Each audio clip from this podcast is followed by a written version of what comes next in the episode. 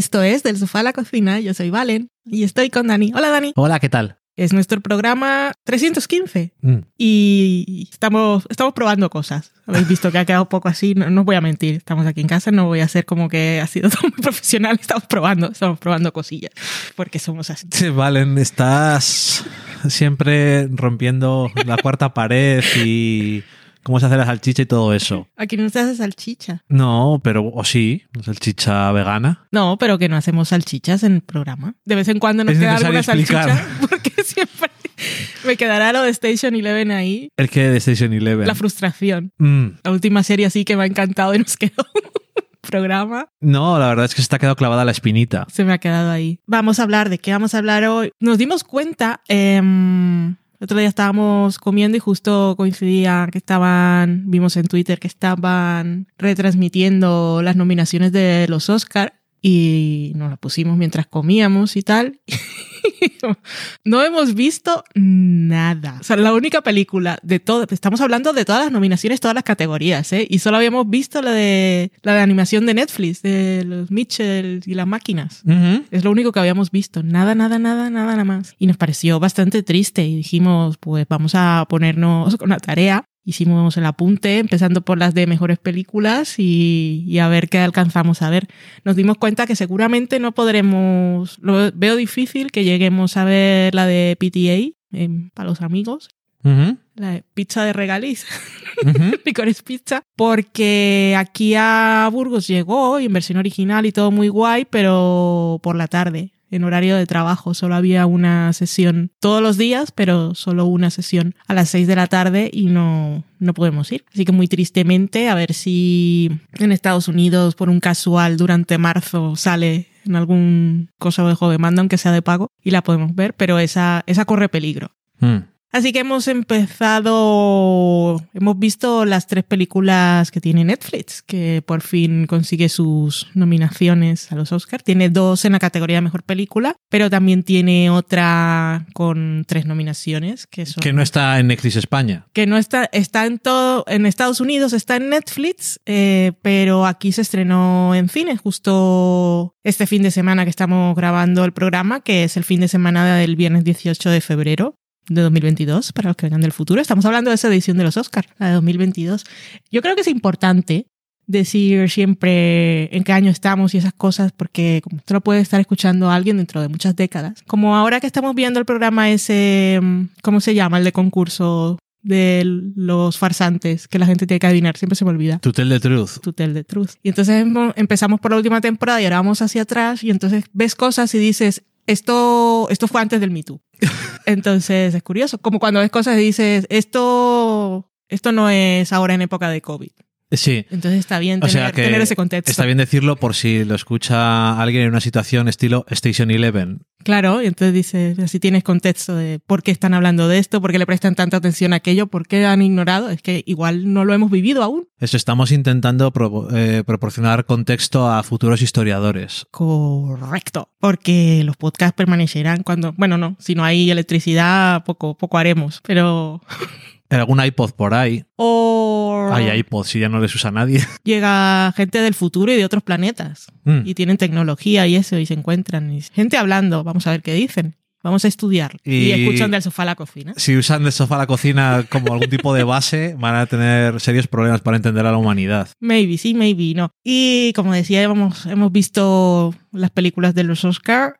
Bueno, no todas, esas de Netflix, que son sus, sus bajas. Y, y eso es de lo que vamos a hablar hoy. De paso, recomendar Severance, que se ha estrenado en Apple TV Plus, que Dani no quería porque solo ha visto un episodio, pero es que está muy bien, entonces no quiero dejarla pasar. Eh, echadle un ojo, son nueve episodios, han estrenado dos ya y es uno semanal. Yo la he visto entera y está muy guay, muy, muy guay. Mm. De dirección es espectacular, los actores todos os caerán bien, pero bueno, no vamos a entrar. Echadle un ojo y ya hablaremos de ella en estas próximas semanas cuando Dani haya visto alguna más, pero, pero ti- tiene, tiene cosas interesantes. He escrito una crítica en el español por si queréis leer un poco Ah, más. no lo he visto. Así que eso, y vamos a empezar con las películas. Podemos empezar con, con lo más me, que es Don't Look Up. No, no mires arriba, se llama tal cual, ¿no? En español, creo que sí. No tengo ni idea.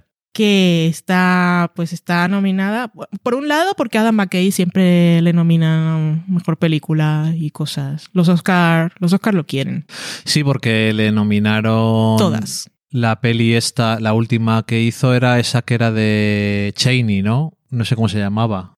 No me acuerdo, no sé de qué me Que hablando usted. era Christian Bale, súper caracterizado. I don't remember, pero todas las demás sí, en casi todas sale Jennifer Lawrence. En la de este señor que has dicho ahora igual no sale, pero aquí sí. Entonces tienes ahí todo Leonardo DiCaprio, Meryl Streep, em, Jennifer Lawrence, Kate Blanchett, muchos actores. Y la película se estrenó el 25 de diciembre. La he visto. Es una película de entretenimiento y está, supongo que también está bien que esas las nominen. En este caso es porque es Adam McKay, básicamente. Pero esta película seguramente la ha visto mucha más gente que todas las otras juntas. Porque te la pusieron en Netflix en Navidad y te ponen ahí, da igual. Ya sabéis que Netflix pone en, la, en los pósters de las películas dependiendo de las preferencias de cada uno, pero cualquier actor de esos que te pongan que es conocido y toda la gente va a picar. Y es, es, es entretenida, es un poco larga, pero es entretenida. Mucha chicha no tiene. O sea, es, es- es lo, no tiene subtexto, es A lo que ver, hay. ¿de, de qué es? Es, es una... Unos científicos Es una sátira social, política y de los medios que nos muestran un mundo en el que unos científicos descubren que hay un, eh, Un cometa. asteroide, un cometa dirigiéndose hacia la Tierra y va a chocar contra la Tierra y por lo tanto va a producir un evento de extinción. ¿Y qué es lo que pasa a partir de ese momento? Cuando se lo comunican a las autoridades pertinentes y demás. Y, y eso, es una sátira crítica social y demás. Y tiene buenos puntos en ese aspecto, pero la película es larga, demasiado larga. Y yo creo que eh, a lo mejor que sea demasiado larga es su mayor fallo, porque si estuviera más concentrado las buenas ideas, sería un producto mejor, no lo sé. Pero luego al final llega un punto en el que las cosas que tiene que decir son tan obvias que tampoco es, tiene grandes epif- epifanías sobre la humanidad. Es eso, es que no es una como de las otras dos podríamos hacer un podcast para cada uno, que no no vamos a hacerlo con spoilers porque las recomendamos y puede que haya algunos incautos como nosotros que no las hayan visto, Mm, pero de esta yo, yo no haría un programa hablando de esta película porque es- es- es- está todo ahí y no Ujú. es, es Dice una sátira sí, pero es es- es súper obvia y esto es lo que todos sabemos. Y dependiendo de en qué lado estés de la ideología, pues te está diciendo lo que está de acuerdo contigo, te está diciendo lo que ya sabes, lo que ya piensas y entonces igual dependiendo que te pone en ese punto de superioridad porque es que los otros son tontos y son tontos y la gente que sigue a Trump y todos los políticos que son como Trump y, ya está. Y entonces sí dice, dice algo de la sociedad y es triste que estemos así, pero es, es muy obvia.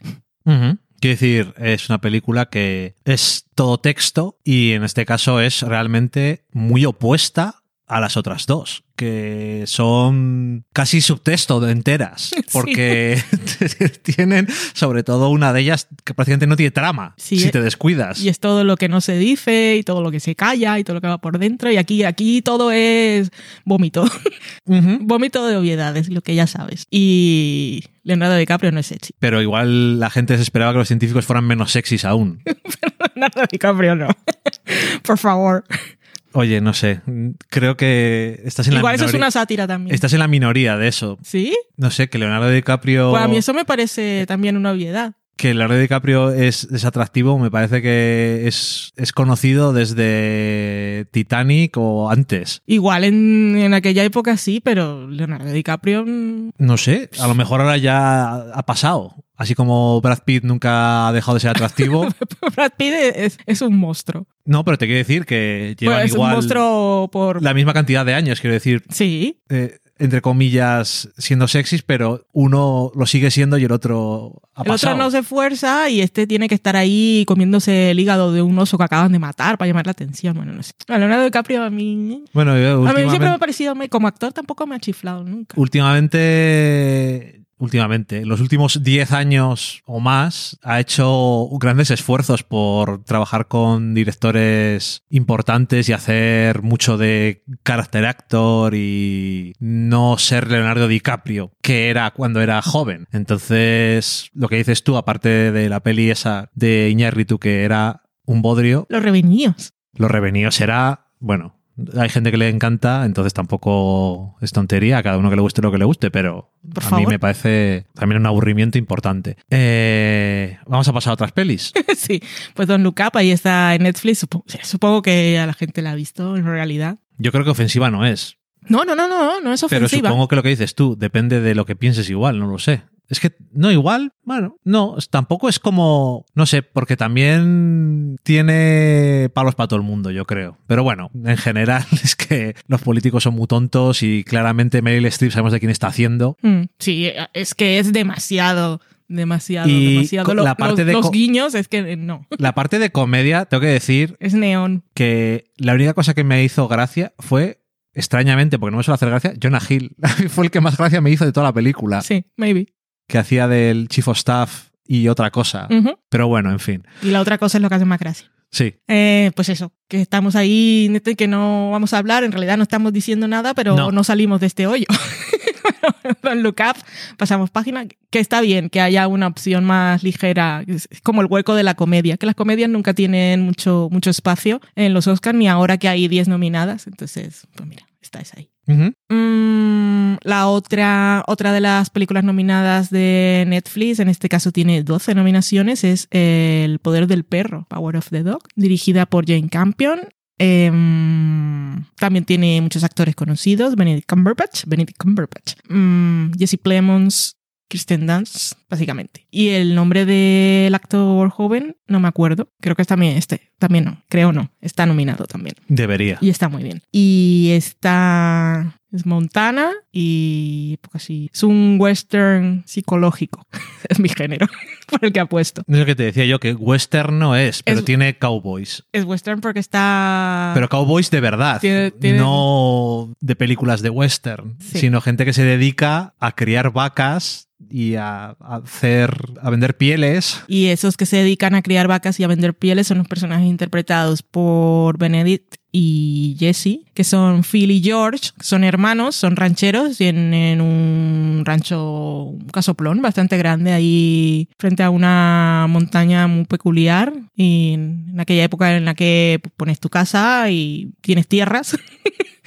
y está rodeado por pocas cosas. Y son hermanos, comparten habitación. Es una relación curiosa. Y de repente aparece en la vida de ellos el personaje de Kirsten Dunst, que es una viuda que tiene un hijo adolescente. Y por cosas, pues va, se va a vivir a esa casa. ¿Y qué más podemos contar? No sé. Eso es lo que ocurre. Ujú. Eso es, no es ni la premisa, eso es los primeros minutos. Tenemos estos Es que- personajes y pasan esas cosas. Y.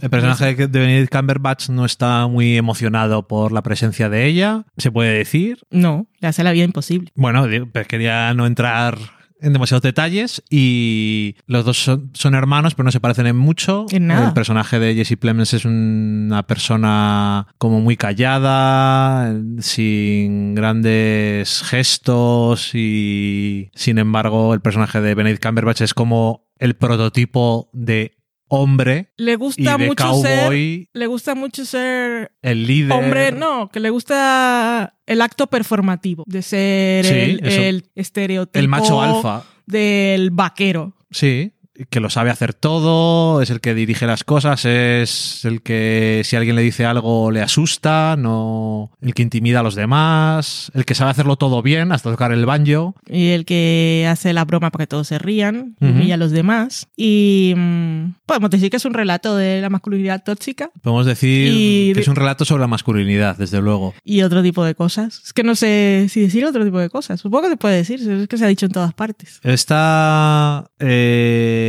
aunque está el personaje de Kristen Dunst, de, por lo que se ido de las pelis de Jane Campion, está más centrada que normalmente en, en hombres. Esto está basado en una novela. Hay dos novelas que conozco que se llaman igual. No, no las conozco, no Hay dos que se ninguna llaman. El poder del perro, sí. Esta es pero de- esta está basada eh, la que no tiene la que no es de Don Winslow. La que no es de narcotraficantes. Exactamente. ¿Thomas Eh, Savage, puede ser? Sí. Y que es que es, es confuso. Hmm. Porque es muy curioso que se llamen igual, pero es una mención a. O sea, es una frase que aparece dentro de algo. Hmm. Es una referencia. Quiero decir. Eh, la película... ¿Te eh, gustó, Dani? Sí, ¿Por qué? es una película de esas que cuando la ves dices, esto es una película de poner y tener a alguien parando cada momento para comentar las elecciones de la directora y qué es lo que te están contando con la dirección, con el plano elegido, eh, lo que no te están contando, lo que te está contando la imagen y no te está contando lo que dicen o hacen los personajes y al mismo tiempo es enervante Es tensa. muy tensa. La enervante es enervante en el sentido de eso, que estás todo el rato tensionado porque no sabes qué va a pasar. Y. Siempre está ahí a punto de hervir. Sí. Dices, va, va a saltar, pero hirviendo como con una tapa, y dices, va a saltar la tapa, pero no sé cuándo. Sí, es como cuando está una olla a presión ahí dando vueltas el pitorro y dices, esto ya tiene demasiado. Si lo dejo ahí. Es que como no uso ya presión, no tengo. Porque te da no- miedo. No, tengo, no tengo ese símil incorporado. Los actores están muy bien. Benedict Cumberbatch, quiero decir, tampoco es un misterio que es buen actor, pero como últimamente es muy, es muy eh, le conoce mucho a la gente pues por, por Doctor Extraño, por Sherlock, que son papeles como muy flashies y demás, pero él es un actor también de teatro y quiero decir que es como todos los británicos, es como muy clásico, entrenado muy clásicamente y demás. Entonces, esta película le permite flexionar otros músculos. Mm. Y el actor joven eh, está muy bien, tiene un papel también complicado. Y eso es una película de contraposición de ideas de masculinidad y de represión en muchos sentidos y eso es, es como los diferentes hombres de la película navegan por la vida y son, digamos que son tres. Sí. Y que hay también un fantasma y los seguidores. Pero bueno, esos no les tenemos tan presentes. Y los tres actúan en la vida de una forma muy diferente. Y mm, no sé, parece como que te está diciendo cosas de las que no podemos hablar tampoco, pero yo la recomiendo mucho y seguro que es una película que a alguien puede no gustarle, como no, puede... Al mismo tiempo es una película que la ves y dices, esto a la gente que se dedica a hablar de películas y estudiar películas le tiene que encantar, Mm. porque es que parece que te da donde masticar. Sí. Pero eso, que está, está muy bien. O sea, mucha gente ha hablado que era la mejor película del año pasado. Yo lo he oído en- a varias personas. Y Jane Campion tampoco hace muchas películas. Ya ganó el Oscar, pero hace mucho. Sí. Con otra película en la que había un piano. Pero iba a decir, mm, es una película diferente, pero en cualquier caso también tenía sus cosas de masculinidad y demás. Pero bueno, whatever. Em, ¿A ti qué te ha parecido? A mí me gustó, me pareció muy tensa. Es de estas que da pena no ver en pantalla grande. Así como Don't Look Up, la puedes ver en tu tele perfectamente, la puedes ver en el iPad, sentado en el sofá, no te pierdes nada realmente. Eh, esta y de la otra que vamos a hablar, que de la otra que vamos a hablar, mire. Si la habían traído al cine a Burgos, pues dije, aunque la pongan a las 6 de la tarde y no puede ir, voy a verla, pero no, no me la han traído. Em, sí, sí, sí, sí te da pena no verla en, en una pantalla enorme y con todo oscuro porque es- la fotografía es espectacular. Pero también después de verla en esa pantalla es película que amerita segundo visionado. Hacer críticas de películas habiendo visto solo una vez no está bien. Nunca lo estará. Incluso con las series. Pero con las series ves un episodio, después otro y pues son más cortos y ese tipo de cosas. Mm, pero siempre me ha parecido súper apresurado cuando es un me- y me parece un trabajo difícil también hacer críticas en festivales de cine. Estás viendo una película, después la otra y tienes que dar la opinión enseguida o escribir entre una y otra porque Claro, pu- puedes tener una primera impresión y con todo lo que te ha llegado, pero siempre hay que ver- volver a la primera frase, que es lo primero que te dicen. La primera frase de esta, que me acuerdo, además, es clave. ¿Cuál es la primera frase de la película? Esto lo- después ves si lo borras. Eh, porque cuando empiezas a ver una peli estás, ok, entras al mundo y de repente te vas llevando y a veces no se te olvida. Y, y bueno, que una vez has acabado la película y la vuelves a ver es, es magia. Las buenas pelis. Claro, te iba a decir que esto también funciona para cierto tipo de películas con ciertas Sí, pretensiones sí, sí, sí, sí. No todas. De arte. Otras, Por eso decía, Don't Look Up, no hace falta que la veas dos veces, seguramente no querrás. y tampoco sientes pena por no haberla visto en un cine, en el caso del poder del perro. Pero bueno, que me, me gustó mucho, eh, me parece muy interesante lo que dice y eso que es muy tensa. Y me gusta como, porque como la otra de la que vamos a hablar, cuando empiezas a verla no te esperas esa, esa atmósfera mm, de cosa turbia y de sensación de que va a pasar algo, pero no sabes exactamente el qué. Tienes esa sensación de, de peligro, de algo que acecha y, y de, de olla a presión. Es que no es olla a presión, porque es como que está hirviendo, no está... Está como simmering y de repente... bulle. Bueno, pero eso es al principio y luego, según va avanzando la película, entonces empieza a moverse el pitorro. pitorro. Estoy hablando de la maravilla de la película del pitorro. Empieza a moverse el pitorro. Bueno, muy bien. Soy un crítico profesional. Como Loki. El poder del perro, genial. Como dice en TV Stop 5 Leslie, I'm not a critic. Sí, lo dice siempre. Y el otro también le dice, no eres una crítica, pero No, yo no soy un crítico. Tú eres una crítica, pero yo no. Yo soy una Por lo tanto, yo redactora, di- en, yo digo- redactora en un periódico. Yo digo lo que me da la gana sin ningún tipo de estándar, más que el mío propio. Y el de Loki. Loki no tiene estándares en este sentido. Y la... Una cosa, eh, he leído en algunos sitios que la gente le parece... He leído dos cosas. Una, para algunos el final es, es de estas de qué pasó y tienen que ir a buscar el típico eh, ending explain. Pero eh, por otro lado hay otras personas que dicen "Mm, se pasaron De Deja- explicar. Sí, explicando. A ver, ¿Tú ah- dónde caes ahí? Obviamente no en la primera, No en pero la ¿dónde primera. caes en la sobreexplicación? No es la primera, no sé si sobre explicación. A lo mejor se refieren a una escena que hay una coda y al final a lo mejor les ha sobrado. No lo sé. Creo que no hacía falta, pero no sé si es sobre explicación. Lo que sí que me pareció curioso del final es que... Es decir, es como... Iba a decir... No iba a explicar qué es lo que pasa, pero... Pero casi. Iba a decir el estilo de final que me parecía y tampoco me apetece. Pero ¿qué es el problema? ¿La elipsis? No, no, iba a decir que casi a veces sientes como que es anticlimático.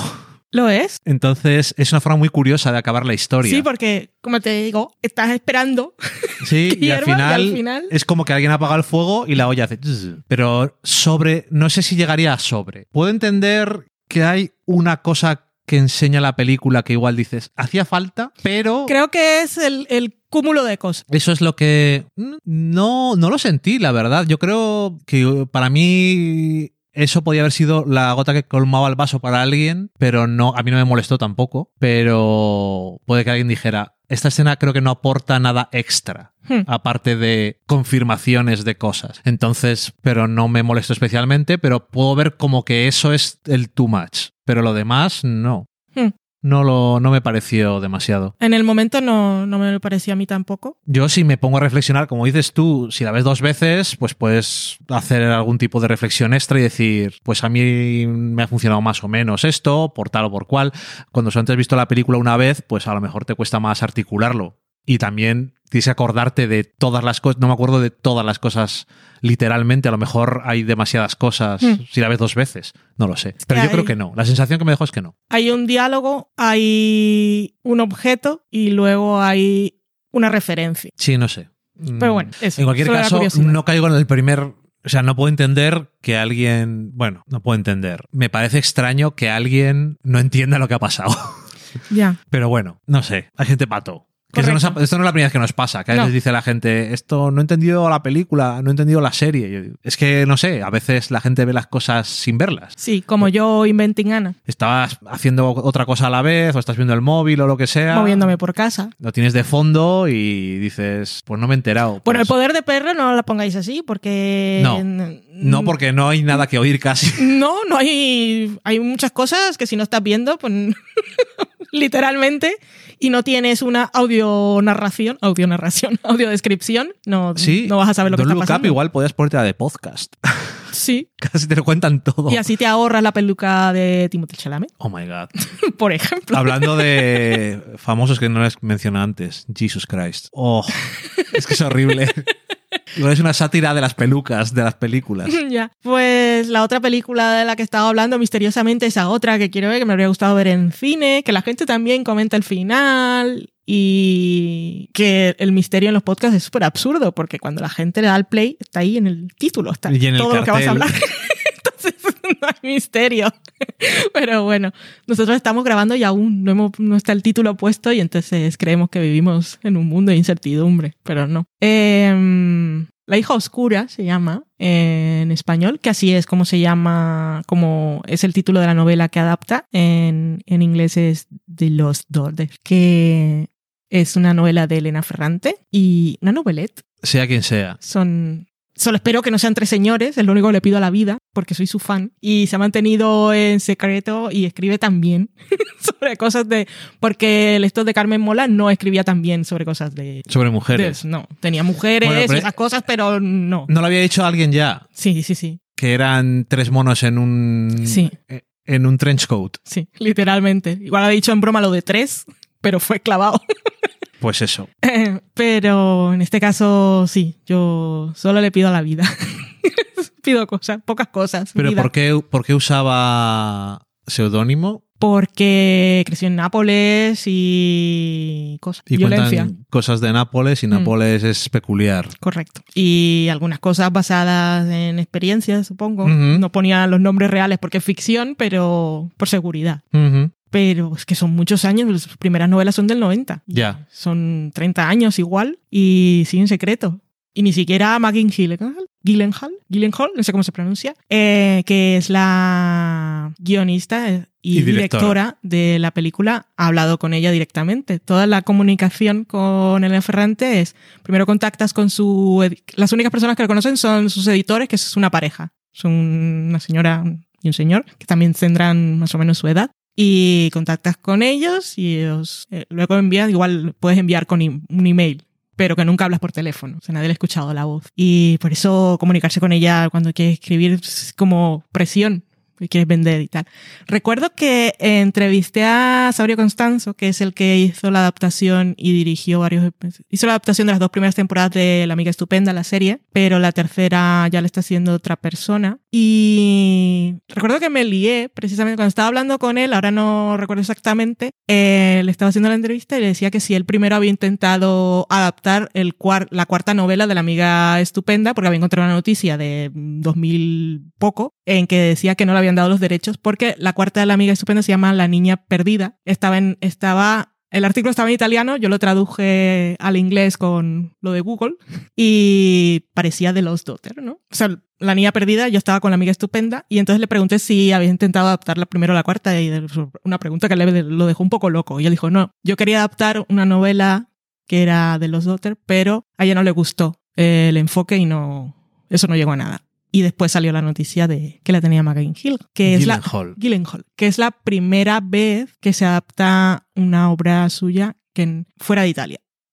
Y además en este caso le dio total libertad, porque ella decía, escribí una columna en The Guardian, estuve leyendo varias columnas suyas en The Guardian, pero había escuchado esta referencia en una entrevista que le habían hecho y busqué la columna y decía que las mujeres pues habíamos, habían estado mucho tiempo encerradas como en una jaula y entonces que ella no le iba a cortar la libertad a otra mujer, si iba a adaptar su obra le daba libertad, pero que eso no lo haría nunca con un hombre. Entonces Maggie, Maggie tuvo libertad, hizo algunos cambios y como por ejemplo sacarla de Italia y que la protagonista no fuera, no hablara en italiano y no estuviera en Italia.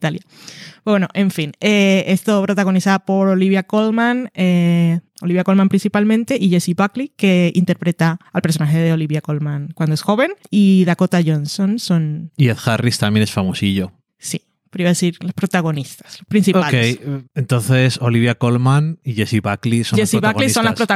protagonistas. Y luego tenemos a Dakota Johnson y luego pues hay otros personajes. Está Ed Harris, está Paul Mescal, que estaba en Normal People, está Peter Skarsgård, que es el señor marido de Maggie. Eh, Ah, sí, no sabía. sí. y pues ahora no. eh, Sale la actriz que, que a ti te sonaba todo el rato, que a mí no, porque llevaba el pelo largo y estaba hablando raro, que interpreta a Carolina en Succession. Y mm, pues esos son rostros conocidos. Y bueno, Olivia Colman, ¿o quieres contar tú? No, ¿De qué va la película? Cuéntanos. Pues Olivia Colman es una profesora de Harvard. No dice Harvard, ella dice que está en Cambridge, cerca de Boston. Eso es lo que dice la gente siempre. eh, es una profesora de Harvard que se ha ido a un pueblillo, una isla eh, en Grecia, a pasar unas vacaciones en las que, como un retiro en el que va aprovecha para leer y escribir. Se, se hace cosas de literatura, Literatura comparativa. es. literatura comparativa o comparada. Literatura, com- bueno, sí, literatura comparada creo que es en castellano Mm. y eh, es de italiano. Sí. Eh, llega ahí tranquilamente, un lugar idílico, tiene un Airbnb muy bonito y está ahí tranquila toda la playa para ella sola, se pone ahí con su sombrilla, aparece por mezcal y le dice que quiere, te traigo un helado, todo el paraíso fantástico y maravilloso. Y de repente, pues llega gente, llega otra familia numerosa a perturbarla y en esa familia hay una madre joven que está interpretada por Dakota Johnson que tiene como una niña de 5 años que desde la primera vez que la ve capta su, toda su atención y así empieza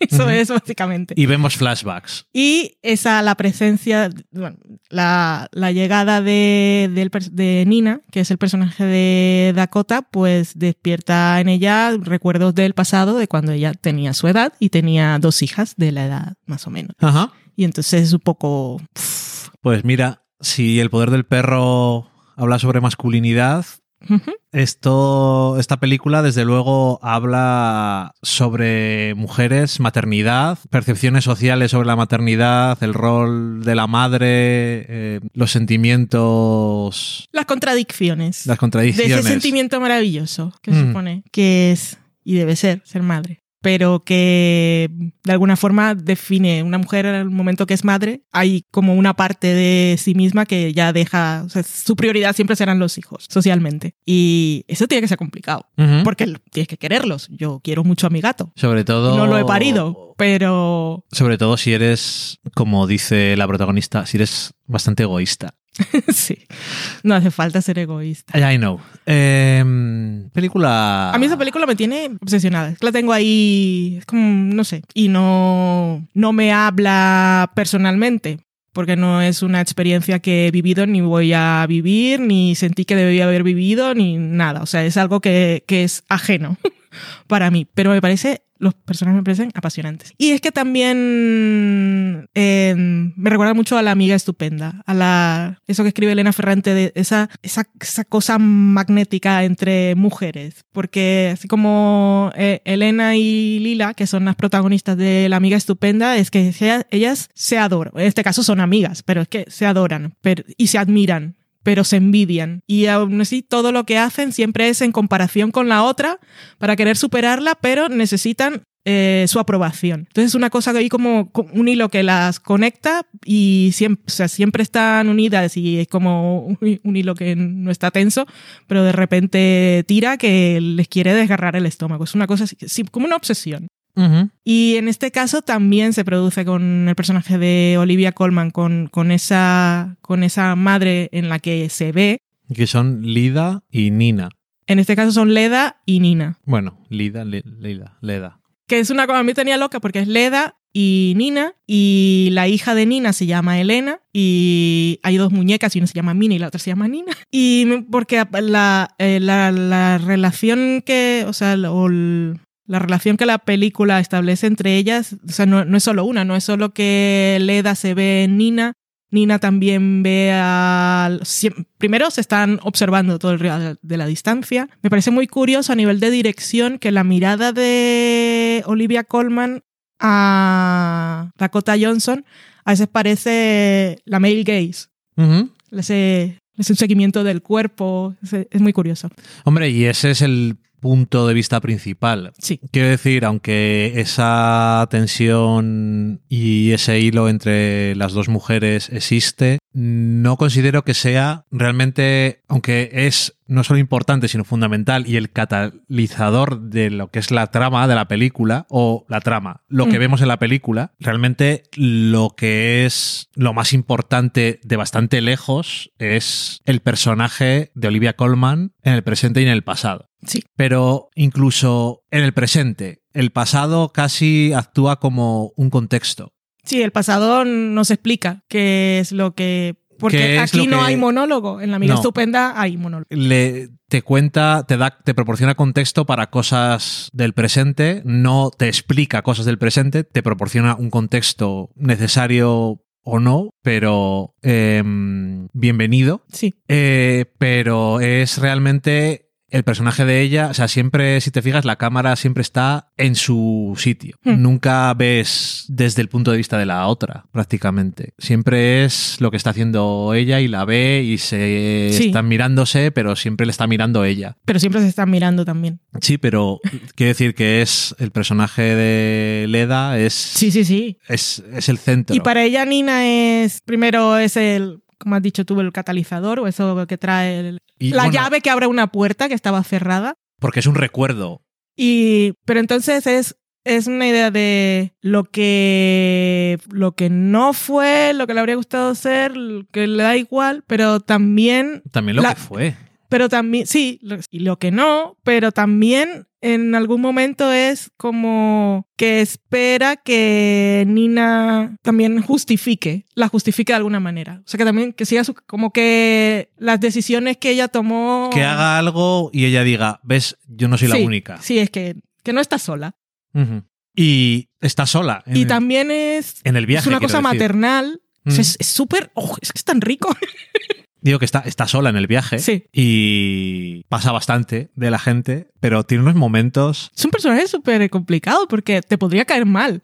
A mí me cae bien. Sí, pero tiene. O sea, es regulera. Es bastante huraña. Bastante. Pero luego tiene. Es que tiene unas salidas como de esta persona que le pasa. No lo digo por así, por cosas muy tal, pero una cosa que hace en un bar, por ejemplo, de repente, Mm, Sí. y dices que te da la risa, porque dices, what the fuck. Y Eh, todo símbolos. Lo de las muñecas me flipa también. Bueno, no Oh. sé. El caso es que aquí decías algo de que te tenían que, que tenían que explicarte algo. O que había gente que decía que tenían que explicar algo del final. O Sí, hay, porque hay gente que. mm, no, yo tampoco, tampoco lo veo. En este aquí. caso no. Tampoco lo veo. Eh, Pero creo que llega un momento que parece que la gente se pone nerviosa viendo las películas. Cuando llega al final y entonces dice, ¿qué ha querido decir? Ha querido decir otra cosa. vale, ok.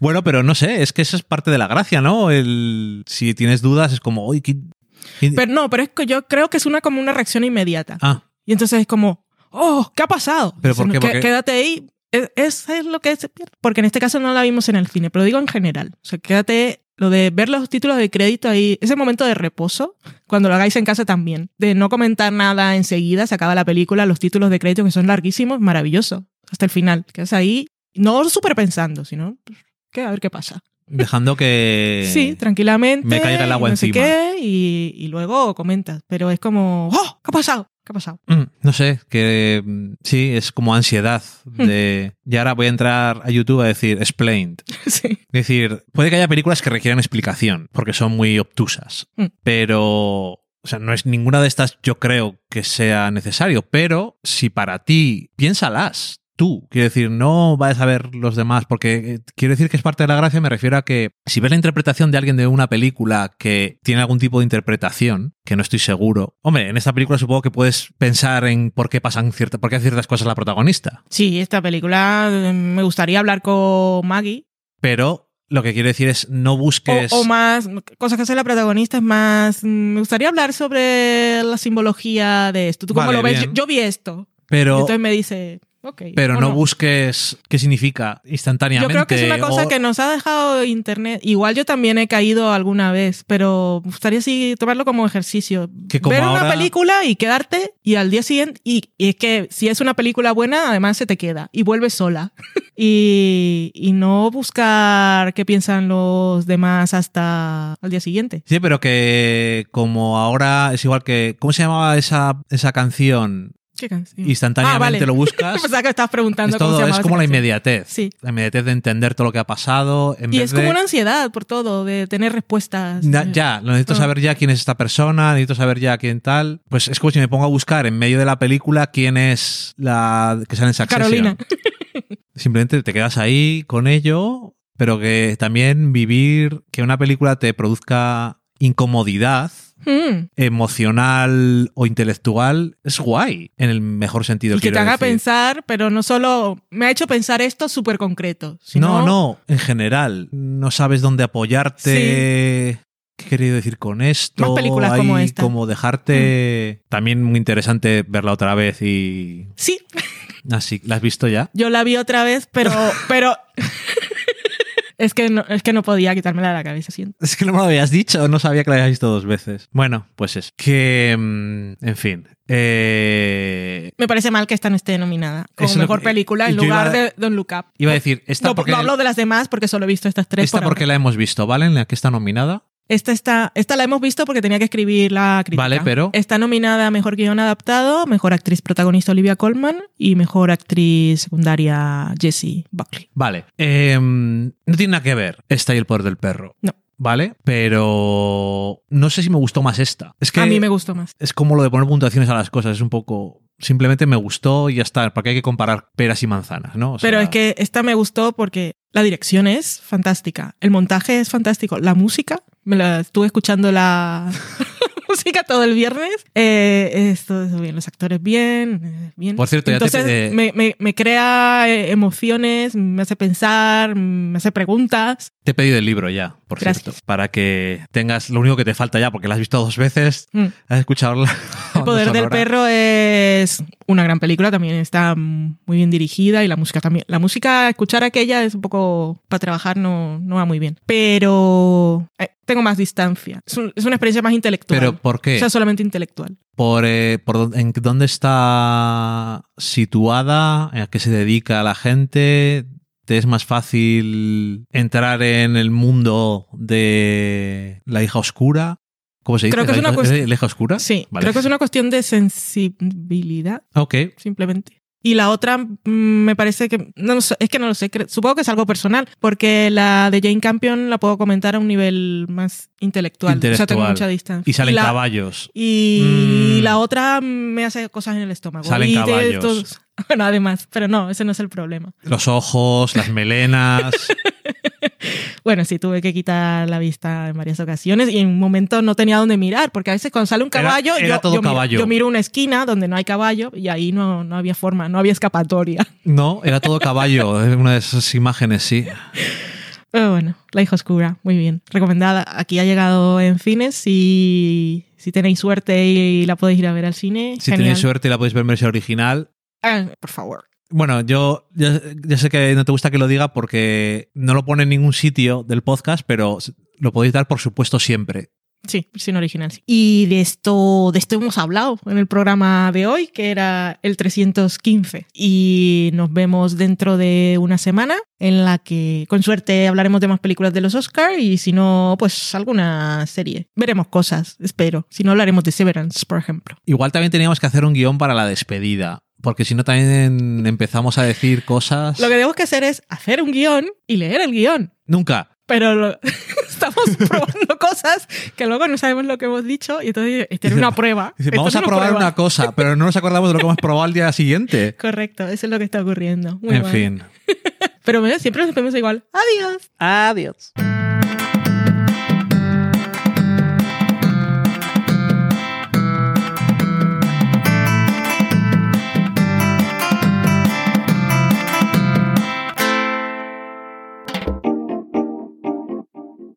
Acabáis de saborear un programa del podcast Del sofá a la cocina.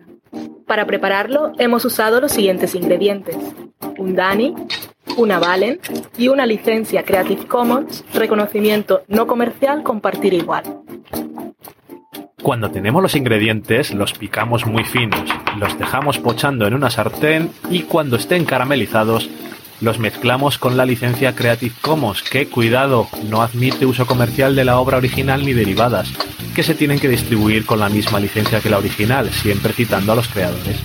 Después de 10 minutos, condimentamos la mezcla con iTunes, iBooks, Twitter y un poco de Facebook. Si no encontráis las adecuadas en el mercado, buscad el nombre del blog. A continuación, introducimos en el horno y, después de 30 minutos, lo servimos aderezado con música distribuida con licencia Creative Commons a través de Jamendo. Al final del post correspondiente vienen especificadas concretamente. Si tenéis alguna duda con respecto a la receta o a cualquier otra cosa, podéis preguntarnos a través del correo electrónico del sofá a la cocina gmail.com. Buen apetito.